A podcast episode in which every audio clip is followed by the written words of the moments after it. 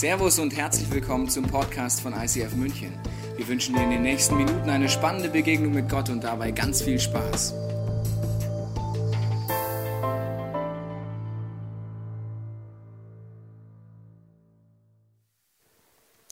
Ich darf mit dir jetzt durchstarten in die Predigt. Wir sind in einer Serie, die heißt Lebensart. Alte Werte neu entdeckt. Wir haben einen zentralen Bibelvers, wenn du die letzten Wochen nicht da warst, um den es sich dreht, den werde ich dir gleich nochmal vorlesen. Aber der Punkt ist ja der, wenn es so um alte Werte geht, denkt man vielleicht, ja, was soll das denn? Alte Werte, ich bin doch modern. Diese alten Werte kann man auch noch besonders unsexy bezeichnen als Charaktereigenschaft. Dann mal gleich doppelt lustig drauf einzustellen. Charaktereigenschaft hört sich locker an, lustig an, das macht Spaß. Charakter ist eine tolle Sache.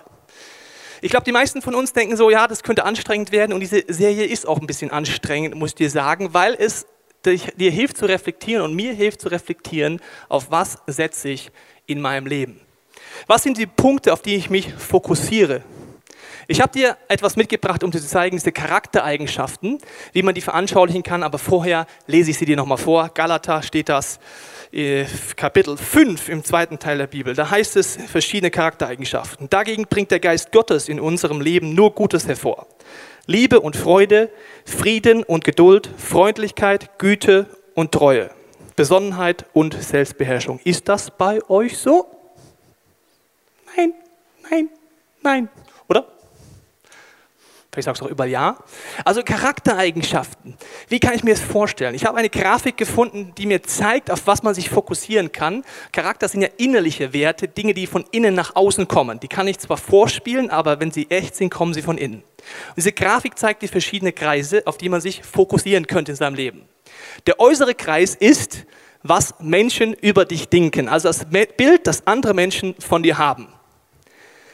Der zweite Kreis möchte ich gleich erklären, ist, was du versuchst für ein Bild zu projizieren auf andere. Das heißt, welches Bild du gerne hättest, das andere von dir haben. Du siehst, nicht 100% Schnittmenge. Egal wie sehr ich mich anstrenge, ein gutes Bild abzugeben, eine gute Figur zu machen, es wird nicht deckungsgleich zum Fremdbild sein.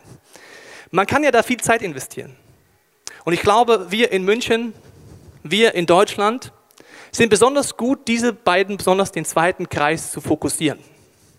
Und manchmal kommt es mir so vor, als wären wir besser da drin, Äußerlichkeiten herzurichten als innere Dinge. Zum Beispiel kann es sein, dass ich besser da drin bin, mein Haus von außen anzustreichen und zu renovieren, als die Bewohner, die drin wohnen, weiterzubringen. Es kann sein, dass ich besser bin in der Körperpflege äußerlich als in der innerlichen Körperpflege. Wie soll das gehen, sage ich dir nachher.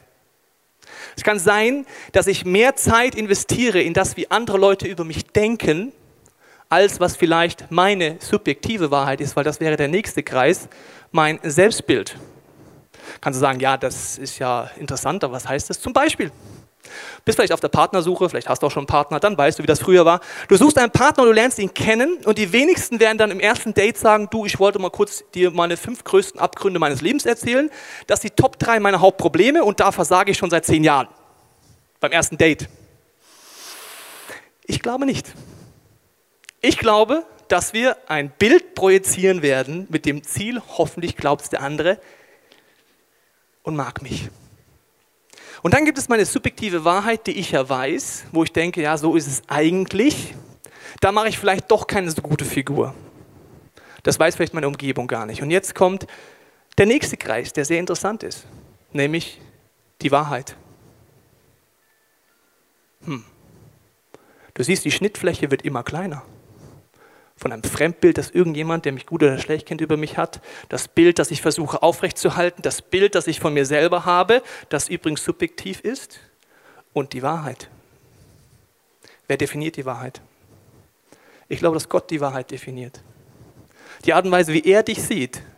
Er sieht durch alle Hüllen, durch alle Masken, durch alles besser dastehen, durch alles, vielleicht auch Schauspielern, bewusst oder äh, unbewusst hindurch und sieht, wie es wirklich aussieht. In der Bibel heißt es immer wieder, dass Gott eine andere Perspektive hat. Er lässt sich nicht von den äußeren Kreisen irgendwie beeindrucken, sondern nur, was wirklich tief drin ist, der Charakter. Das Krasse ist, dass das, was wirklich die Wahrheit in mir ist, das Einzige ist, was du mal nach diesem Leben mitnehmen wirst, nach deinem Tod. Der äußere Kreis ist in der Dimension, wenn du bei Gott bist, vollkommen piep egal. Der zweite Kreis, genauso Pieps, Pups, egal. Der dritte Kreis, Pieps, Pups, Paps, egal.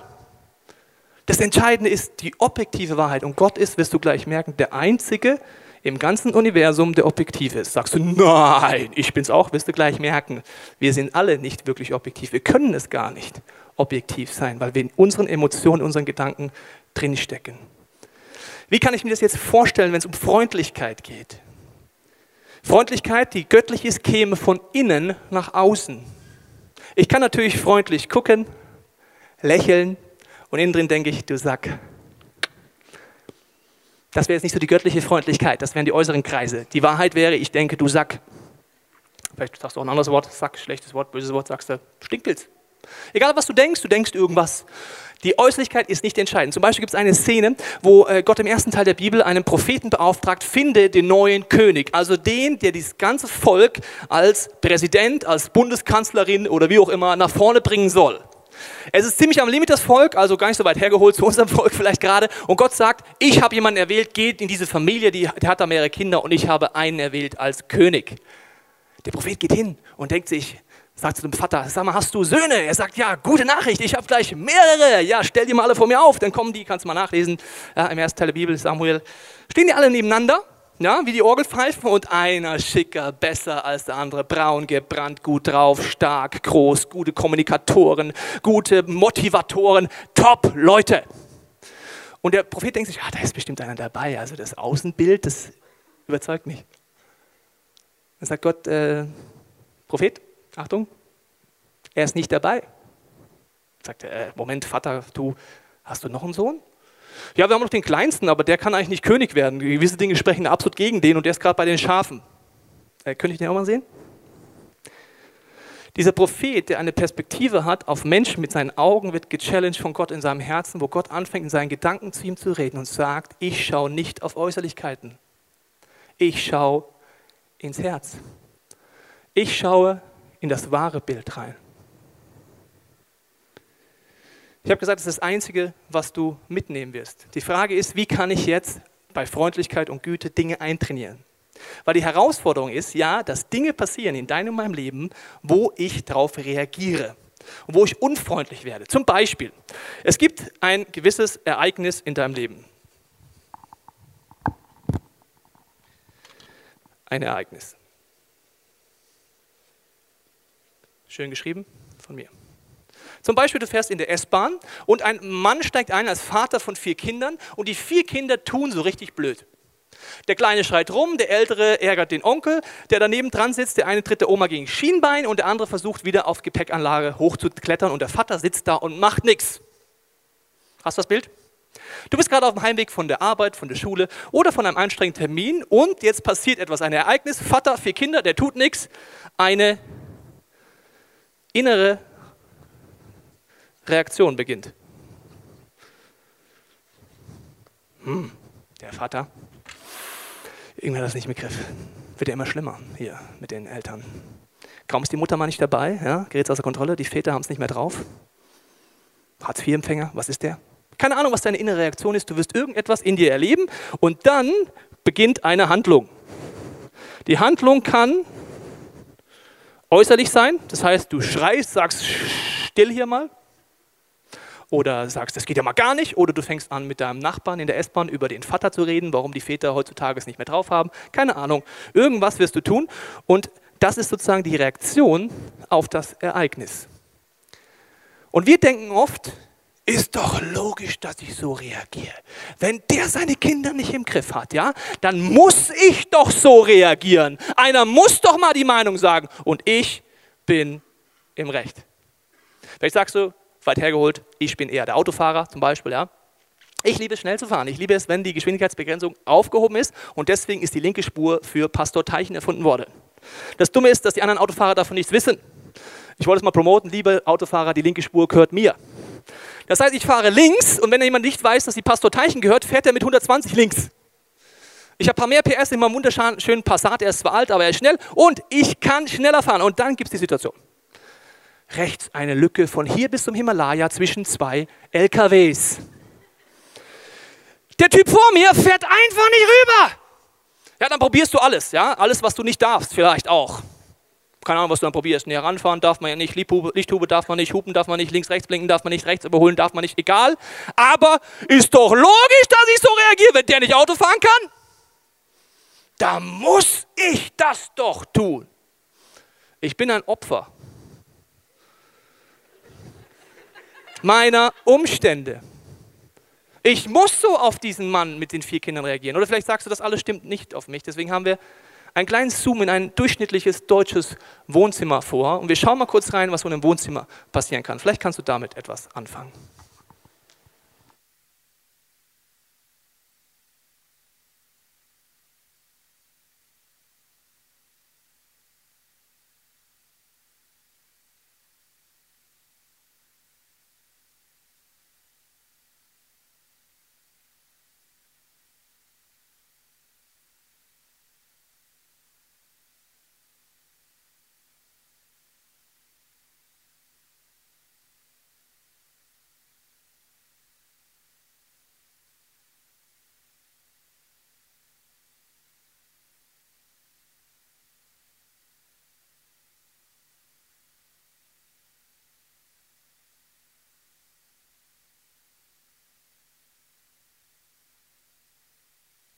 Thomas Unglaub.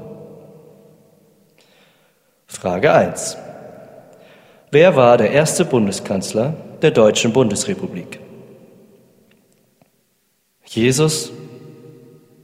Nein, Thomas, nein. Das ist nicht die richtige Antwort auf alles. Und ansonsten ein leeres Blatt. Sehr lustig.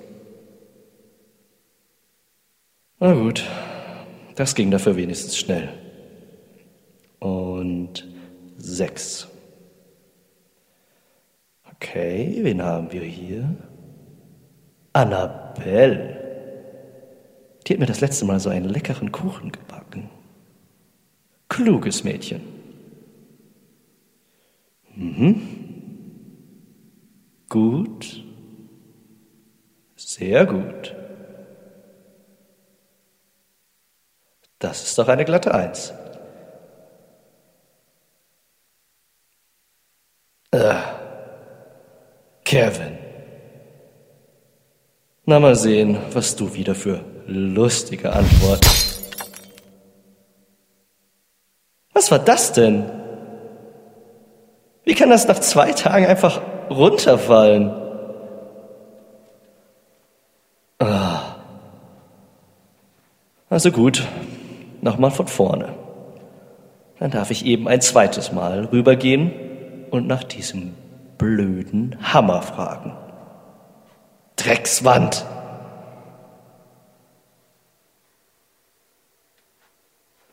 Schlüssel, Hut, Mantel. Hm, was, wenn mir der Nachbar den Hammer nicht ein zweites Mal leihen will? Ich meine, Gestern hat er mich schon nur so flüchtig gegrüßt. Naja, vielleicht war er ja in Eile.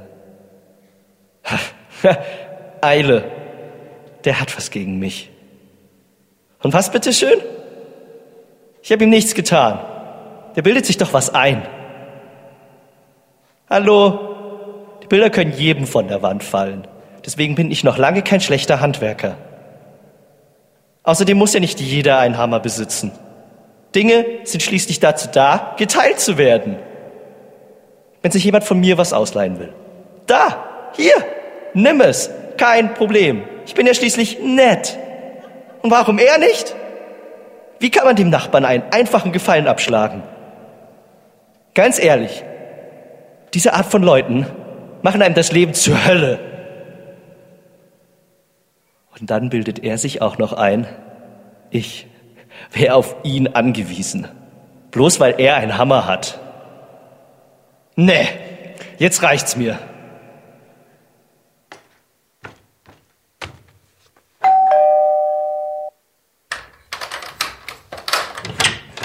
Guten Tag. Wissen Sie was? Schmieren Sie sich Ihren Hammer doch in die Haare.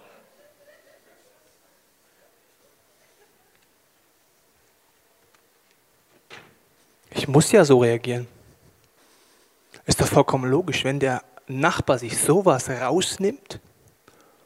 Ich weiß nicht, ob du die Reaktion des Nachbars dir vorstellen könntest, wo seine subjektive Wahrheit vielleicht eine ganz andere ist. Er hätte dir vielleicht gerne den Hammer wiedergegeben und du stehst an der Tür und auf einmal kriegst du so eine emotionale, unfreundliche Reaktion entgegen. Dann wirst du denken, hallo, spinnst du eigentlich? Die Herausforderung ist, dass das, was du hier siehst, nicht das Menschenbild ist, das Jesus dir erzählt. Es ist nicht das Bild, wo sagt Gott, so habe ich dich gemacht. Alles, was ein Opferdenken ist, ist nicht göttlich, ist nicht der christlich lebendige Glaube. Das Problem ist folgendes. Eine Situation passiert und du gibst ihr eine Deutung.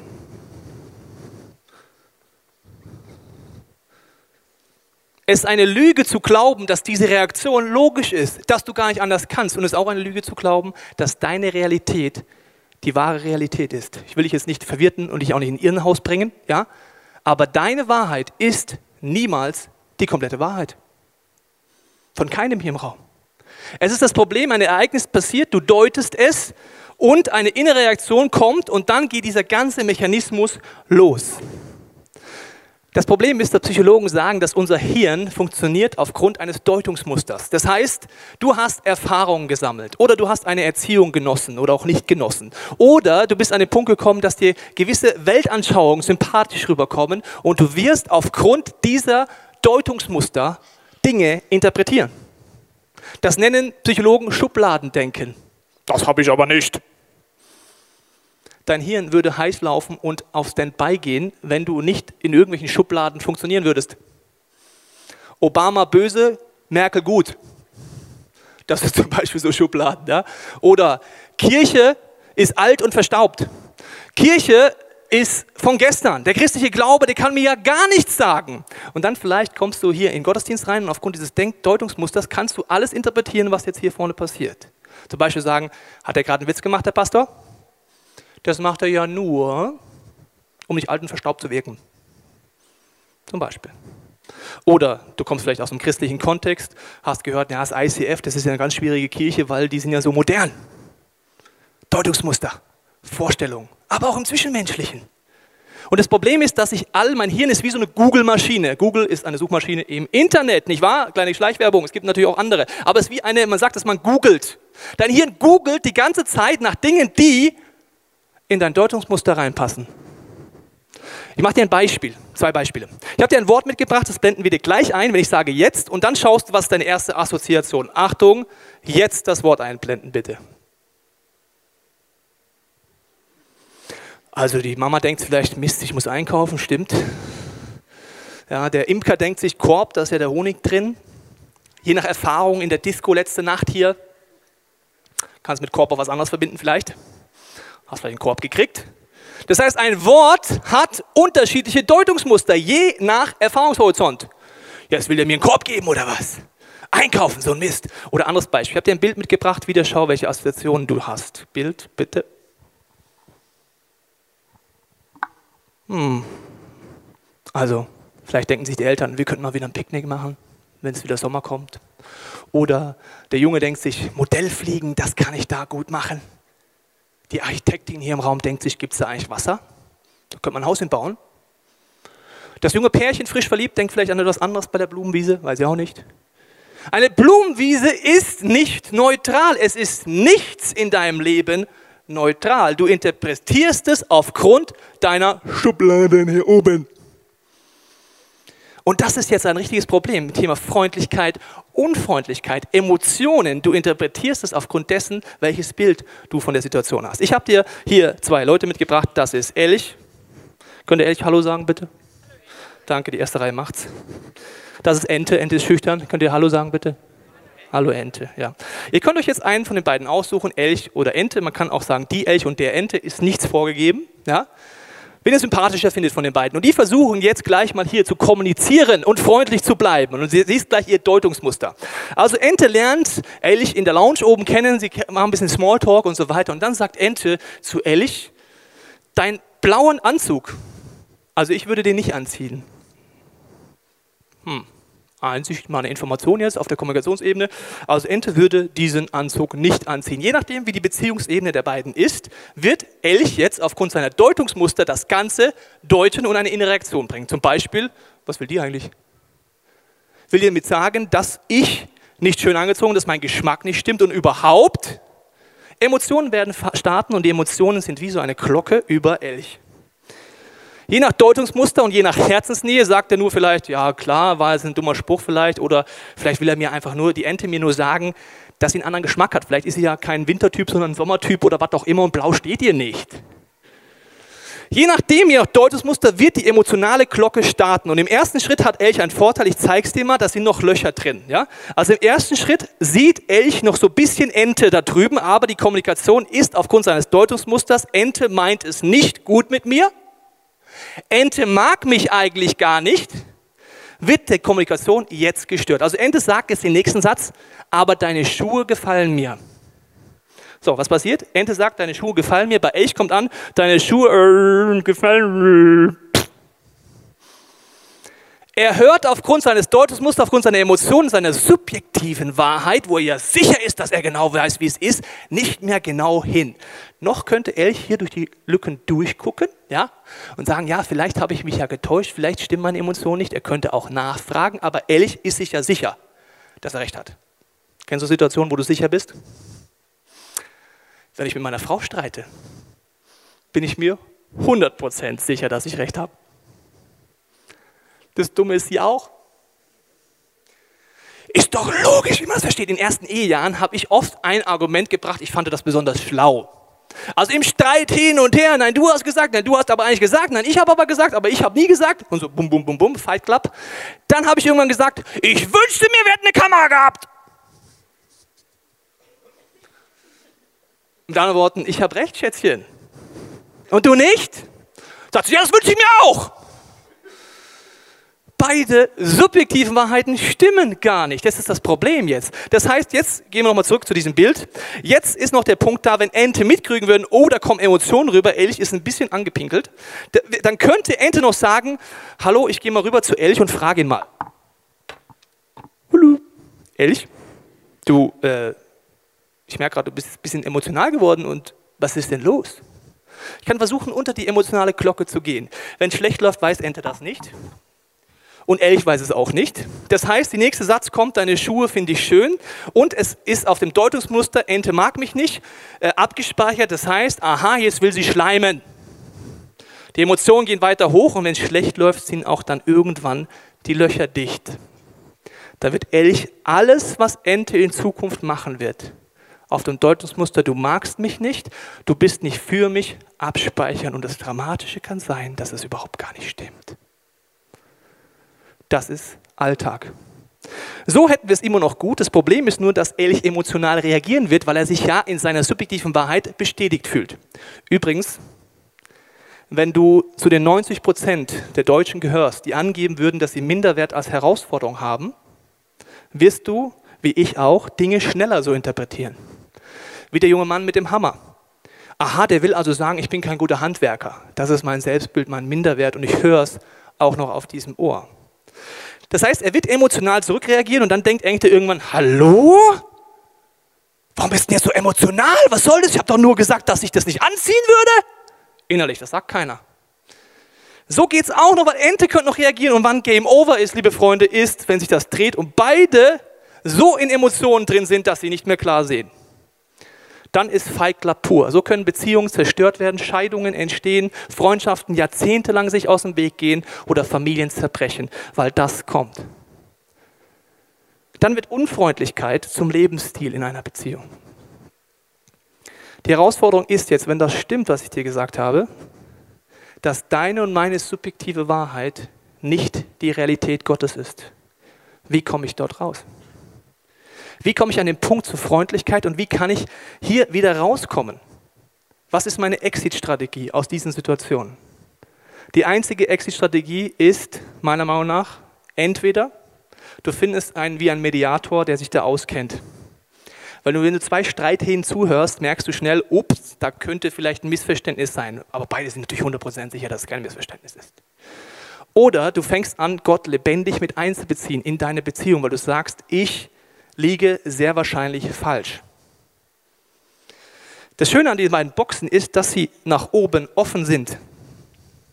In der zwischenmenschlichen Beziehung kann ich total in der Sackgasse sein. Der Punkt ist, wenn du Gott mit einbeziehst, egal ob in Freundschaften, in Situationen, in Lebenswirklichkeiten, äh, wo du felsenfest davon der Meinung bist, dass du sagst, Gott, zeig mir mal deine Perspektive, ist das wie wenn ein Spiegel hier oben festgemacht wird. Und ich durch den Spiegel von oben auf Ente gucken kann. Ich sage immer wieder, Jesus, zeig mir die Perspektive, die du hast auf mein Gegenüber. Praktisch heißt das zum Beispiel, wenn ich mit meiner Frau streite, habe ich angefangen, meine Taktik zu ändern. Früher hatte ich die Idee, ich will gewinnen. Ich wollte jeden Streit gewinnen. Nicht bewusst, unterbewusst. Das heißt, wenn ein Streit war, habe ich Argumente gesammelt. Und ich sagte, ich kann argumentieren. Ich könnte auch Staatsanwalt werden oder Rechtsanwalt. Ich würde dich rausboxen, egal ob du schuldig bist oder nicht, ich hole dich da raus. Ich kann argumentieren. Das heißt, im Streit, wenn ich reingehe in Streit mit dem Ziel, ich will gewinnen, wird es Fight Club Teil 2. Ich habe mir vorher wie vorbereitet, wie Rambo, der in den Krieg führt. Also hier Munitionsbeutel, da das Messer, da eine Pistole, da eine Pistole, hier Maschinengang, hinten noch die Maschete drauf und so weiter. So habe ich mich gleich auf den Konflikt vorbereitet, weil ich wusste ja, ich bin im Recht und ich werde jetzt meinem Gegenüber zeigen, dass ich Recht habe. Also Argumente gesammelt, Argumente gesammelt, Argumente gesammelt.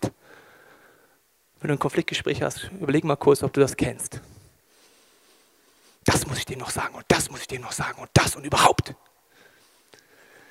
Ich habe gemerkt, dass Jesus mich herausfordert und dich auch mit einer anderen Einstellung in diesen Gespräch zu gehen. Und zwar, wenn du das Ziel hast zu gewinnen, werden beide verlieren.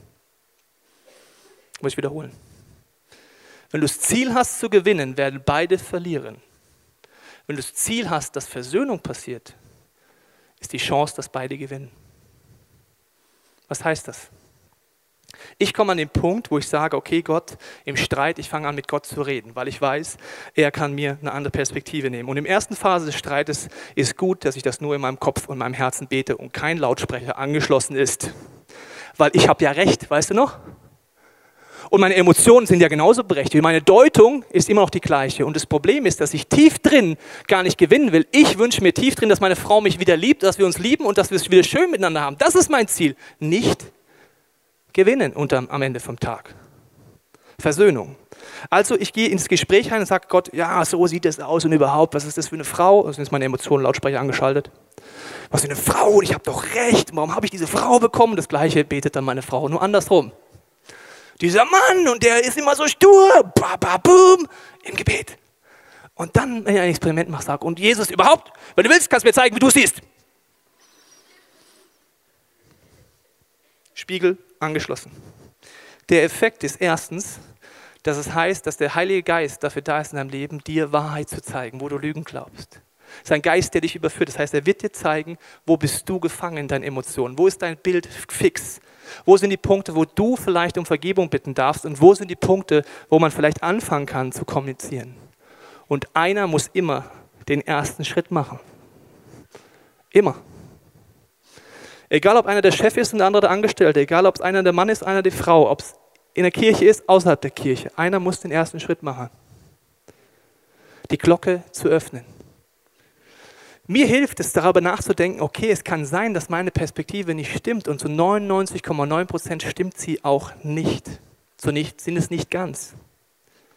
Ich brauche Gottes Hilfe, eine andere Perspektive, um in den Konflikt zu gehen. Im Kolosserbrief heißt es mal an einer Stelle, Geschwister, ihr seid von Gott erwählt. Ihr gehört zu seinem heiligen Volk. Ihr seid vom Gott geliebt. Darum kleidet euch nun in tiefes Mitgefühl, in Freundlichkeit, Bescheidenheit, Rücksichtnahme und Geduld. Hier wird davon ausgegangen, dass sich Freundlichkeit anziehen kann, wie ein Kleidungsstück. Das ist so, wenn du an die Garderobe gehst und deine Jacke anziehst, es ist nicht, ist nicht, ist nicht sofort warm. Aber wenn du es anziehst, wirst du die Veränderung merken, dass du sagst, Gott, hilf mir raus. Aber wenn du darauf bestehst, dass deine Perspektive richtig ist, wirst du da nur sehr schwer rauskommen. Das nenne ich Demut, zu sagen, meine Wirklichkeit ist begrenzt. Jesus redet deswegen davon, dass man ein Schüler sein kann von ihm, ein Jünger, eine Jüngerin, die immer lernt, immer hinterfragt, in allen Bereichen. Theologisch, Gottesbild, zwischenmenschlich, Bilder über Denominationen, über Kirchen, über irgendetwas. Immer sagt, es kann auch sein, dass ich falsch liege. Die Kirchengeschichte ist übrigens voller solcher Beispiele, wo man falsch liegt. In schnellen Deutungsmustern. Diesem Vers in Galater 5 heißt es ja, dagegen bringt der Geist Gottes in unserem Leben nur Gutes hervor. Das heißt von innen nach außen.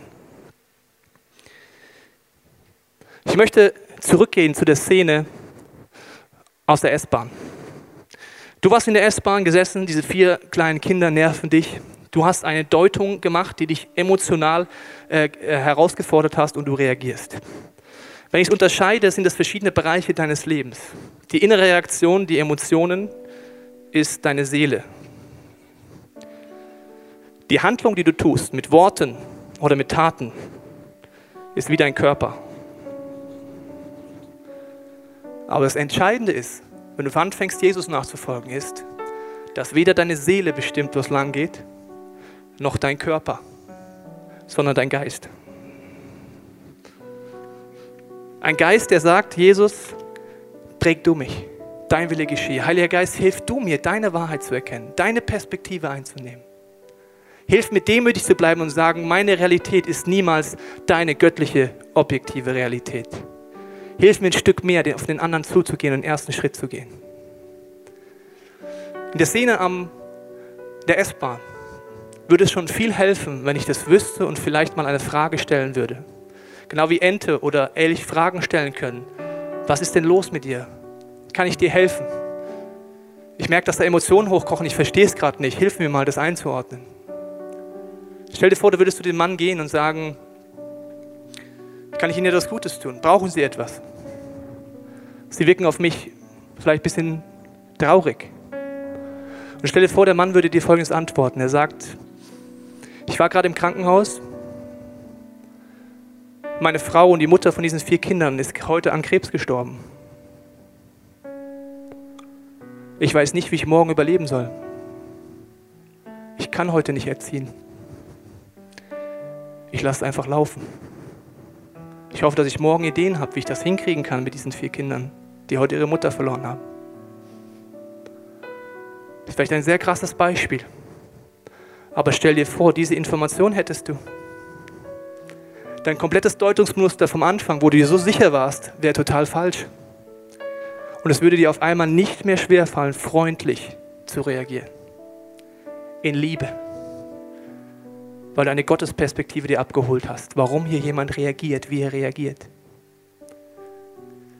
Folgende Tipps habe ich für dich, wenn du gleich darüber nachdenken kannst, wo du gerade besonders angesprochen bist. Das erste ist, ich sage mir immer diesen Satz, es kann auch alles anders sein, als ich es empfinde.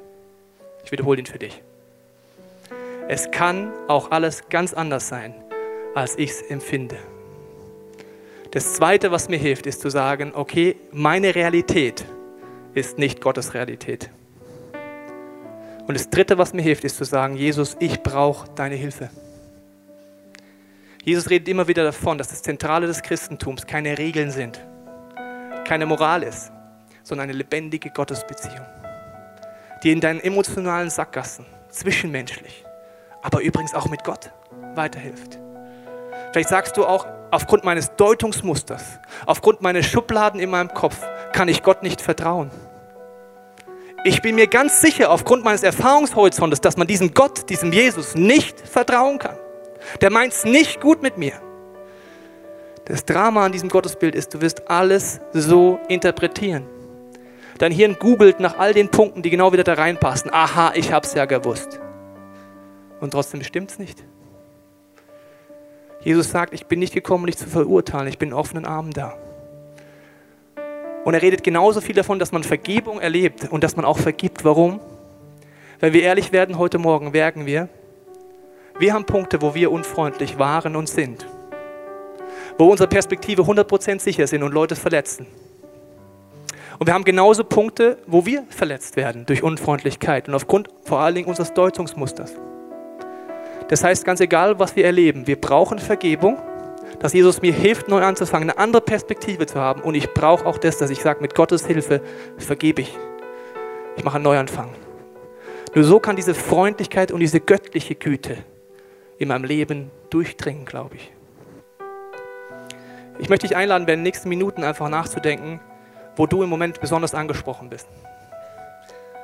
Vielleicht besonders der Punkt, wo du sagst, okay, andere haben mich unfreundlich behandelt und sagst, vielleicht mit diesem Schmerz gehst du zu Jesus. Oder du sagst, ja, also ganz ehrlich, es gibt viele Punkte, wo ich unfreundlich bin, wo ich in Beziehungen in einer Sackgasse stecke. Und vielleicht möchte das Experiment starten und sagen, Jesus, gib mir deine Perspektive. Zeig mir, wie du die Person siehst. Und selbst wenn ich so durchs Leben laufe gerade, hilf mir, dass diese Emotion weggeht und ich wieder klar sehe. Dazu brauchst du ein Wunder. Deine subjektive Realität wird es verhindern, dass du dorthin kommst, aber Gottes Geist kann dir helfen. Die nächsten Minuten sind dafür da, darüber nachzudenken, wo ist dein Herzensschritt? Und dann möchte ich nach vorne kommen und mit dir zusammen beten, wenn du das möchtest.